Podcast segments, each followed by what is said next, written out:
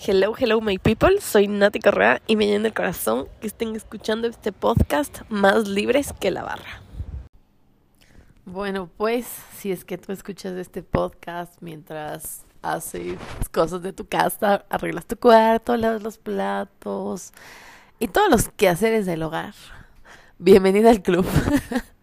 me enteré que son más de una las personas que hacen esto. Y y bueno, al principio no sabía si sentirme como ofendida o no.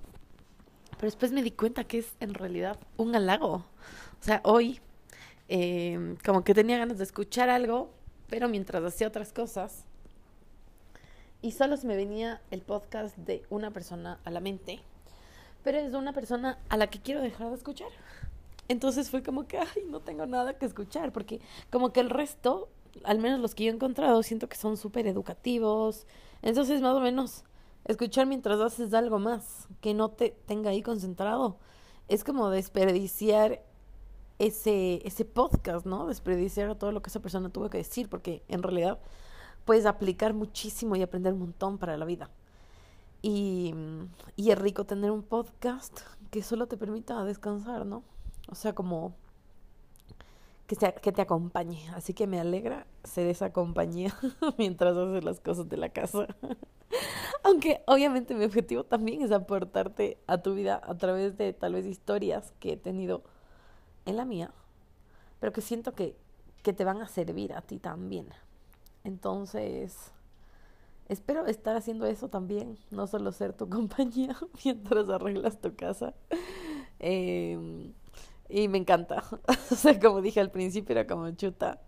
Pero después digo como que no, o sea, que qué chévere poder ser esa persona que, que solo está, que te hace compañía, que, que dices, no sé, como que cuando yo a veces quiero escuchar un podcast y no escuchar música porque digo como que quiero hacer algo de más provecho, pero a la vez como divertirme, pero a la vez no puedo concentrarme tanto, pero a la vez ni sé qué y entonces yo soy ese podcast, así que me alegro, ya hice las paces con eso. y, y después, como que el otro podcast que yo escucharía eh, para ratos en los que estoy así, que puedo prestar atención, pero no tanta, pero así.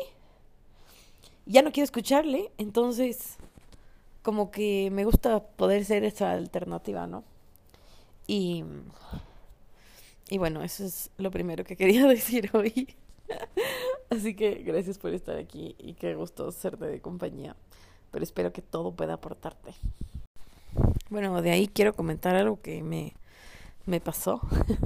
que hubo gente a favor y en contra y que al final como que me tocó tomar la decisión un poco con cabeza fría, obviamente tomando en cuenta el resto de aspectos, pero enfocándome a lo que yo quiero hacer. Entonces, a ver, esto va ya directo con Mochileando Voy. Yo creé Mochileando Voy como un proyecto de la universidad, em, porque conocí en un viaje que me fui, que me fui sola, eh, conocí un montón de mochileros y me encantó su forma de vivir, su forma de pensar, de ver la vida, miles de cosas yo no comparto ni compartía con ellos, como el tema, no sé. Nunca hablé de Dios, pero el tema de las drogas era una cosa que no compartía sexualidad tampoco, o sea, como mi pensamiento era muy conservador y el de ellos más liberal. Pero descubrí en esas relaciones y en esas personas una forma de ver la vida que, como que digo, los santos también lo entendieron, pero lo aplicaron de distinta forma, ¿no? Y es el vivir un día a la vez. O sea, como que a cada día su afán, eh, un día a la vez, la cosa es que le puedes usar para para bien y la otra para descarrilarte y hacer todo, digamos, lo prohibido, porque solo es un día, tal vez sea tu único día de vida o tu último. Y con ellos entendí esto de vivir un día a la vez y después a partir de eso como que me iba a retiros de silencio, retiros espirituales. Y me acuerdo otro día que fue como leí un librito, un texto cortito, no creo que era de santos, pero era alguna de estas cosas así espirituales. Y entendí otra vez lo del día a la vez y solo era como que wow, y, y como que a partir de eso mi mente ha estado abierta, o sea, ha estado atenta al tema del día a la vez, de un paso a la vez, de como gota a gota, el mar son gotas. y cosas así. Y realmente me cambió la vida. Entonces cuando en la U teníamos que hacer un proyecto que iba a ocupar nuestro tiempo durante casi todo el semestre, yo dije, ok, quiero entrevistar a más gente que viaja así.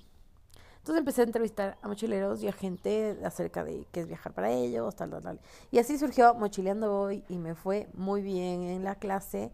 Y después, ya, seguí mi vida normal, o sea, conseguí un trabajo y toda la cosa. Pues me quedé sin trabajo. Y tenía, me quería ir de viaje a Europa, pero no me salió la visa. Entonces ya había, comprado el pasaje. Me tocó cambiar eh, el destino y la fecha del pasaje. Y justo tenía una de mis mejores amigas viviendo en México. Y fue como, ok, me voy a México dos meses, porque, ¿por qué no? Y, y ya con el pasaje y todo.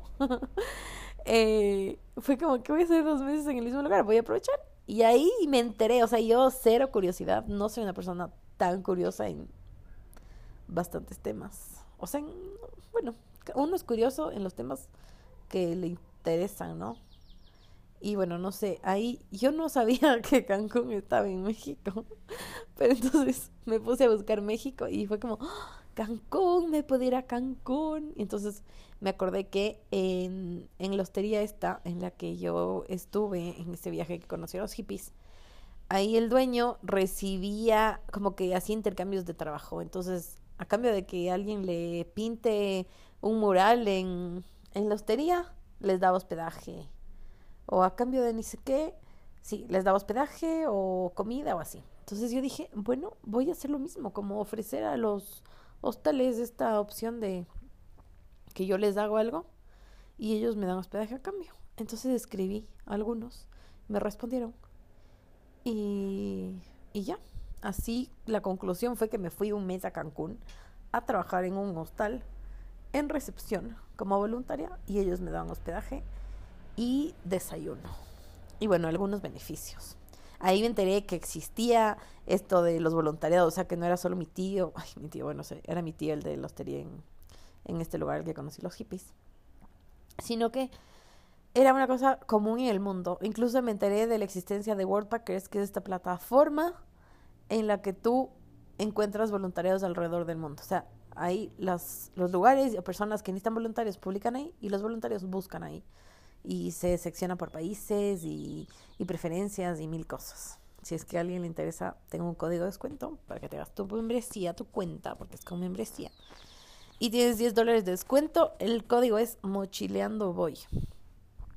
Y ya, me estoy yendo del tema totalmente. Pero la cosa es que me enteré que existía World Packers y fue como, wow, conocí tantos mochileros y viajeros que vivían viajando así y experimenté una forma distinta de vivir, o sea, como que se fue como ganando fuerza todo esto del día a la vez y, de vivir felices en plenitud y sin tener que sufrir en el día a día. O sea, me acuerdo que le fui a visitar a esta amiga y que ella sufría en su trabajo, pero es lo que le daba para vivir. Pero como que no era feliz. Y veía esta gente que en cambio era feliz, viviendo con lo justo, pero viviendo bien y contentos. Entonces fue como, wow. Y así empecé yo a mochilear. Entonces, la cuenta, digamos que se reactivó con eso. Em, o sea, el proyecto que había estado guardado durante tal vez un año, un año después, en el 2017, se reactivó y ya con mis viajes, no tanto entrevistando a otros, sino poniendo mis experiencias. Y así fue todo 2017, mi año de dedicarme a eso.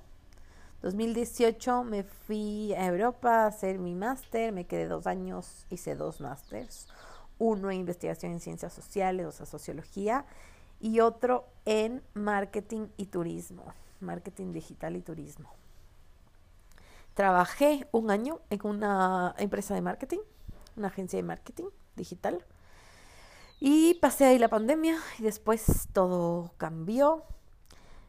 Eh, no me renovaron mi contrato porque mi puesto ya era obsoleto, porque yo manejaba muchas cuentas de restaurantes que durante la pandemia cerraron o le bajaron el presupuesto al tema de redes sociales, así que ya no había un trabajo para que yo haga. Entonces ya no me renovaron el contrato, entonces tenía la decisión o de estudiar algo más o de conseguirme un trabajo medio tiempo como pasante o de regresarme a Ecuador y tratar de sacar adelante un proyecto que me emocione Fue una decisión difícil, lloré mucho porque a mí España me encanta, me encantó, sueño con volver. Los que me conocen, no solo a través de un podcast o redes, saben que, que yo muero con volver y que me cambió la vida. O sea, en España conocí Hakuna. Hakuna es parte de mi día a día ahora. Tenemos Hakuna en Quito. Eh, y bueno, me cambió, me cambió en muchos sentidos. Pero yo regresé eh, con miras a hacer un proyecto mío. Un proyecto que me emociona, un proyecto que haga que valga la pena haber regresado a España. Entonces em, me fui a Houston durante seis meses a ayudarle a mi prima con su bebé. Eh, y me fui como au pair, pero no au pair, porque antes de irme a Europa, cierto, yo ya había aplicado para irme de au pair a Estados Unidos, pero me salió una beca, la beca del máster, y fue como que dejé todo. Y ya era, si es que me iba al máster, ya no me iba a poder ir a ver porque iba hasta los 26.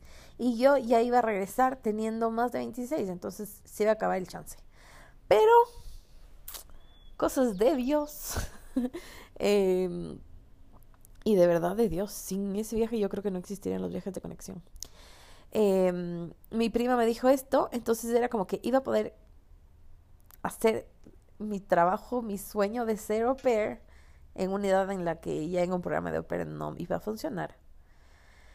Eh, así que me fui durante seis meses a Houston y en Houston igual me cambió la vida, me encantó, conocí gente increíble. Eh, fue una época, o sea, fue un reto, ¿no?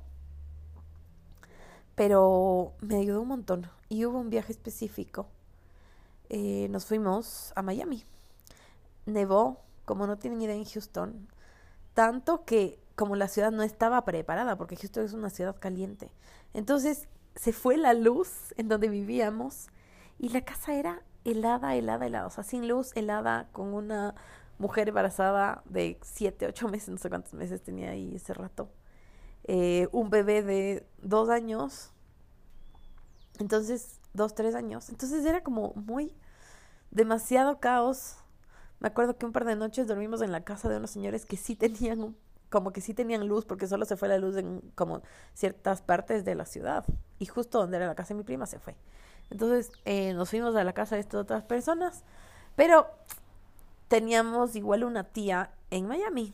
No, no en Miami, en Fort Lauderdale, bueno, Florida. Y la cosa entonces nos fuimos, nos fuimos cuatro días a pasar allá. Y fue un viaje de, fue un viaje distinto al que yo había tenido últimamente porque todos mis últimos viajes habían sido de muy de conocerme, de irme sola, de, de como aprovechar, de estar conmigo, ¿no? Este fue un viaje como de trabajo, o sea, sí fue full.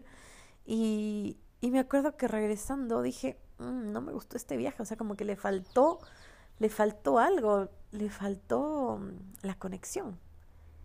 Y ahí fue como que dije, wow. Y me acuerdo que ahí, de ahí salió el concepto de como hay viajes de conexión y viajes que no son de conexión. Y yo había tenido ahí un viaje que no había sido de conexión, entonces como que vi el valor, ¿no? Dije, wow, o sea, se puede viajar diferente, aunque vayas al mismo lugar, pero todo está en la disposición del corazón. Entonces, eh, así surgieron la idea de los viajes de conexión. Y, y empezó a hablarlo con una amiga, teníamos también unos proyectos con ella, que esos ya sí están están guardados en el cajón porque yo les tengo todavía ahí como añorados, pero todavía no pueden ser. Porque en la vida hay que enfocarse en una cosa a la vez. Entonces yo no puedo pretender que los viajes de conexión sean una cosa cotizada. Em, si es que no me enfoco totalmente en eso, ¿ya? Entonces, empecé a darle vueltas a la idea de los viajes de conexión. Tuve, este, me invitaron a hablar en este congreso de Catholic Link. Ahí reafirmé yo dándole la conferencia, me reafirmé mi, mi vocación, al menos por ahora, de, de hacer estos viajes, de viajar. Eh, conocí gente increíble. Y, y bueno, tuve la oportunidad también de aplicar a otros trabajos también y me salió un trabajo que era en España y que era remoto. Entonces yo trabajaba desde las 5 de la mañana hasta las 2 de la tarde con el equipo que estaba en España y bueno, en otras partes del mundo. Y entonces esto hizo que ya no me quedé más tiempo, porque en principio el plan original era ver si yo me quedaba un año allá en Houston. Eh, pero no me quedé porque ya tenía este otro trabajo, entonces como que no podía dedicar tantas horas tampoco a ayudarle a mi prima. Eh, así que me regresé a los seis meses del 4 de julio. es que no puedo creer todavía que me regresé el 4 de julio. O sea, ¿por qué no el 5 hubiera podido como experimentar lo que era estar el 4 de julio allá. Pero bueno, la vida pasa y ya está. Eh, entonces el 4 de julio regresé porque tenía este otro trabajo. Y lo peor es que en este otro trabajo duré un mes más. o sea, no pasé de los tres meses de prueba. Em, y me gustaba full. Me pagaban muy bien. Eh, y, pero no era mi perfil, o sea, yo igual me pasaba lo que me pasaba en todos los trabajos anteriores, como que sentía que estaba desperdiciando mi tiempo, desperdiciándome y que estaba como que estancada, no estancada, pero no es sí, ¿no? Entonces, el día que me dijeron que como que ya no sigues, para mí fue como, o sea, me sentí obviamente triste porque fue un chuta, pero a la vez fue un, ya, es el momento y me acuerdo que al día siguiente o ese mismo día hice un live explicando que ya no me dedicaba a trabajar a nadie más, para nadie más, y me dedicaba 100% al tema de los viajes. Y ahí puse la fecha para la siguiente escapa de conexión, me puse a armar todo el plan, ta, ta, ta, ta, ta. Y esto fue en julio, a finales de julio, o sea, ni siquiera un mes no puedo creer. yo regresé a Estados Unidos para poder dedicarme bien al trabajo y ni siquiera un mes después me dijeron chao. Entonces hablaba el otro día con mi niña y me decía como que de verdad cuando hay crisis en el trabajo uno se da cuenta que es un número más. Y de verdad que a veces es así, horrible. Entonces bueno, yo me regresé por ellos. Ahorita me acuerdo que eras, ¿no? Em, pero bueno. Entonces en julio terminé este trabajo y, y, anuncié que la escapada de conexión iba a ser en septiembre. Me parece que fue como el 15 de septiembre o a finales, como el 20 algo. Entonces ahí empecé a armar todo el concepto, armar la web, armar todo, todo, todo, todo, todo. Eh, miles de problemas como la página, o sea, mil cosas ya me tocó hacer. Y, y al final salió, o sea, me tocó poner precios, que fue durísimo. Eh, y me acuerdo que un amigo me decía como, ya sabes que mejor cancela, o sea, nadie se va a apuntar. ¿Por qué le decía? Es que no puedo bajar el precio de esto que está. Y me decía, entonces mejor nadie, nadie va a querer unirse. Y, yo, y, y ya, pero fue un, bueno, ya, hay que intentarlo. No me acuerdo por qué seguí, no me acuerdo por qué dije, pero me acuerdo que puse una fecha y dije, para esta fecha tiene que estar el viaje. Y al final salió eh, salió y vieron chicas que salieron por Instagram, por pagar publicidad en Instagram. Y ahí empezó una cosa que, que no ha parado. Y, me acuerdo, o sea, lo que me motiva a mí a estos viajes es que yo regresé tan contenta diciendo, wow, o sea, no puedo creer que trabajar sea así. Pueda ser tan increíble, o sea, como estar ahí paseando por la selva y decir, estoy trabajando. Es de verdad un regalo. Eh, pero no fue del todo fácil, o sea, sí reconozco que tuve el apoyo de mi familia, ¿no? Pero eso fue después de años de como demostrar que en serio yo quiero esto, ¿no? O sea, empeñarme en eso, porque si no, no hubiera salido. O sea, yo me fui a España a hacer el máster, no porque yo tenía mis planes de hacer un máster, sino porque, porque era lo que tenía que hacer. eh, y no me arrepiento, más bien amo. Como les dije, quiero volver. Pero bueno, el punto es que empezaron las escapadas de conexión, los viajes de conexión y toda la cosa. Y, y siempre fue mochileando voy, ¿no? Como que mi amor mochileando voy que fue evolucionando y fue cambiando. Y, y después, claro, como yo siempre tenía antes la dudita de si te llamas Mochileando Voy, las marcas que pagan publicidad y que te quieren invitar a su hotel. O sea, nunca van a querer invitarme a mí porque piensan que soy mochilera. Entonces, como que obviamente no soy su target. Entonces yo empecé mochileando, pero después ya, con yo hacer los viajes y todo, como no nos quedamos en los hostales en los que yo me quedaría de mochilera, ya fue cambiando mi, mi percepción, ¿no? Porque nos, nos quedamos en hoteles, en hostales de un, como un nivel un poco más alto y en habitaciones privadas en esos hostales. En Colombia ya nos quedamos en, en una habitación no privada, pero ocupábamos nosotros la mayoría y fue como la lección de la vida, el tramo de algunas, fue chévere. Es el hostal más chévere que yo conozco en Santa Marta, que fue este. Pero vi que igual no es la mejor idea, entonces como que aprendí. Y por eso ahora, si regreso a Santa Marta, ya no nos quedaríamos en ese hostal, que me da pena, pero pero ya pues hay que aprender de los errores y no quiero que tampoco se traumen. bueno, iré viendo. Pero la cosa es que eh, ya dejaron de ser viajes mochileros, ya dejé de yo ser tan mochilera, aunque me encante, pero dejé de ser tan así. Como que pasan los años, uno cumple 30, antes de cumplir 30 esto ya empezó a pasar en mí, y dejas de ser así. Entonces, sumado a las marcas, más que en serio el concepto no es mochileando más que ya me decía, o sea, me acuerdo que hablé una vez con uno de una marca y le, y le conté tal. Y le dije, ¿y qué opinas de que mi nombre sea Mochileando Voy? Me dijo, cambia nombre. Y no era la única persona que me había dicho cambia nombre, sino más personas. Y yo, no, ¿cómo puede ser? me dijo, sí, cambia nombre y me escribes para trabajar juntos. Entonces fue como, ¡paj! Un golpe. Después otra persona le conté del viaje a Galápagos y tal. Y después le dije, sí, mochileando hoy. Y como que ya, y después ya con más confianza me dijo, ¿sabes qué? La verdad es que yo no quiero un viaje mochilero. Entonces, obviamente, el rato que me dijiste mochileando hoy fue un no, no me voy a ir a ese viaje. Em, entonces, claro, solo por el nombre mochileando, ya había tres personas que les pudiera interesar trabajar conmigo, pero por el nombre en sí ya dijeron, no es por ahí. Cuando mi viaje no es mochilero, pero mi nombre de la cuenta sí es mochilero. Después me di cuenta que igual yo tal vez estaba diciendo sí, mochileando y cuando en realidad tenía que haber dicho son viajes de conexión. ¿No? Pero bueno, la cosa es que ayer me llegó un mensaje de una chica diciéndome como, eh, oye, tal, estoy planeando un viaje, encontré tu página, me gusta el concepto, ta, ta, ta. Pero como no entiendo, o sea, ¿cómo es el tema del presupuesto? Porque cuando viajas como mochilero, los costos se bajan y uno también dispone de su tiempo, a su libertad, ta, ta, ta, ta, ta, ta. Entonces, ¿cómo es esto? Porque entiendo que es mochileando.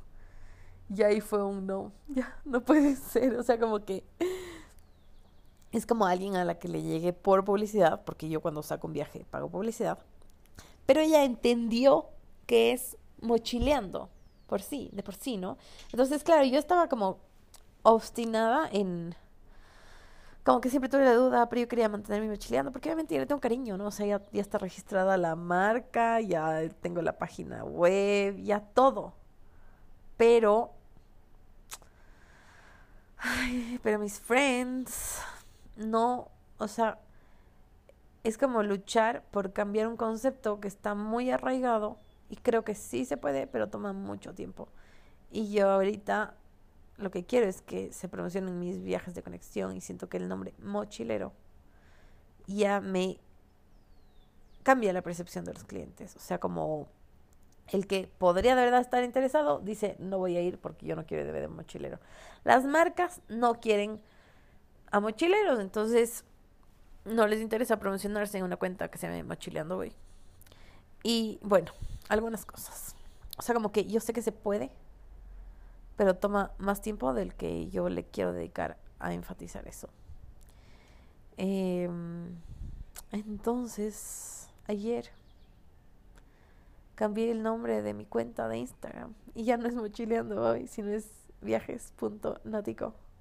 No se va a quedar así.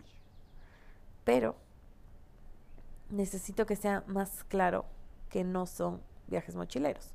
Porque entonces así la gente en su subconsciente no dice mochilero igual barato o mochilero igual tratarme mal, porque no es ni tan barato, no es un viaje de lujo, pero no es tan barato. O sea, un mochilero nunca pagaría por uno de mis viajes. Porque el mochilero obviamente se va a ir mucho tiempo, va a irse largo. Entonces, obviamente, un viaje de más de mil dólares una semana le parece que es demasiado. Entonces, no van conmigo. Y cambié y como que me da pena. Y, y obviamente tengo otra cuenta a la que le puse Mochileando Voy. En donde voy a mantener la marca. Eh, si la gente busca Mochileando Voy, le redirijo a la otra página. Em, y subo ahí fotos de mis viajes, promociono las cosas más mochileras por ahí, como World Packers. Pero ya el tema, que es más negocio, está con un nombre más enfocado a las personas a las que quiero llegar. Entonces, bueno, todo esto ha sido como un proceso largo. Todavía es como que veo viajes punto náutico y me cuesta, pero digo, bueno, es mejor así. Es mucho mejor así porque no confundo a la gente. Entonces, si alguien quiere mi producto, por el nombre no se confunde creyendo que es otra cosa y puede decir que sí. Más fácil. No sé si todos los que se dedican a estas cosas me apoyan, pero sé que muchos sí. muchos estarían de acuerdo conmigo y, y ya está hecho, o sea, ya todavía sí he vuelto atrás una semana hasta recuperar mi cuenta mochileando hoy, pero no lo voy a hacer porque, porque no, porque como me dijo también una amiga, ya, o sea, la vida hay que soltar, o sea, como que mochileando hoy ya no te representa, ni representa lo que haces, entonces hay que soltar. Y como que me decía, claro, estaban miles de opiniones, ¿no? Porque yo hice una consulta popular del tema y eran como, no, pero ya las trabajado tanto y se te van a ir y tal. Pero es como que digo, nueve mil seguidores sí es bastante, no es por despreciar el número, pero a la vez no es tanto. Entonces no es que estoy tarde para cambiar el nombre y posicionarme con otra cosa, con otro nombre y, y lo que sea. Entonces veamos cómo va. Lo que quería decir es que hay que soltar, hay que aprender a soltar ver que no es tan grave, ver que hay tiempo por delante y que a veces si lo que tienes y te encanta ya no va contigo y es una cosa como un nombre de una cuenta de Instagram, pero que ya no va de acuerdo con tu producto, entonces cambias. Obviamente hay cosas en la vida que no se cambian así nomás y tampoco ha sido un así nomás cambiarle, pero, pero ahí está no usé una estrategia correcta de marketing porque tal vez tendría que haber sido más tiempo el de ir anunciando que va a cambiar de nombre y tal. Yo creo que subí dos historias y fui cambiando un poquito el usuario. Y después ya solo cambié porque dije, si estoy llegando a chicas que quiero que se pongan al viaje y que no piensen que es mochilero, entonces tengo que cambiar ahorita. Y, y ya está, y cambié de un día para otro. Y, y estoy feliz de haberlo hecho. Estoy feliz de haberlo hecho. Me duele, como les dije tengo que pensar bien cuál va a ser el otro nombre y cómo voy a hacer todo, pero la cosa es que se mantiene, o sea, porque la esencia se mantiene. Me acuerdo que estoy en este en el programa de ventas brutales de Liz Montenegro, de Naya de Espejos, ese, o sea, ahorita dije todos los nombres y posibles formas de que le pueda encontrar. Y en una de las clases ella nos decía como que lo importante es ir a la base, o sea, no importa si es en Instagram, en Twitter, en donde sea, lo importante es que tomes los esenciales y sepas aplicarlos en donde sea que estés presente en redes, digamos en este caso. Y, y me acuerdo que el máster que hice en turismo y marketing digital, igual nos decían como que no les vamos a enseñar a usar Google Analytics, solo esta herramienta específicamente, sino las bases del marketing digital, para que puedan aplicarlas no solo en Google, sino en cualquier plataforma de marketing. Entonces, Creo que eso es, ¿no? Como que mantenernos firmes en la esencia, aunque las apariencias cambien un poquito, pero de fondo es lo mismo. Así que, bueno, eso era. Eso es todo por hoy, amigos. Recen por mí. Eh, tuve una, un examen médico importante ayer y en 15 días me entregan el resultado. Y, y aunque ya esté hecho el examen, para Dios no hay tiempo, así que a pedir un milagrito. hay una, bueno, para mí es santa, no ha sido declarada santa, pero seguramente está en proceso. Se llama Marta, es de Hakuna y ella tuvo una enfermedad heavy. Entonces, para mí ella ha sido a quien le he pedido. Tal vez tendría que haberle pedido con más fuerza, pero ahí pueden rezarle a Marta por mí. bueno, eso sí es finalmente todo por hoy.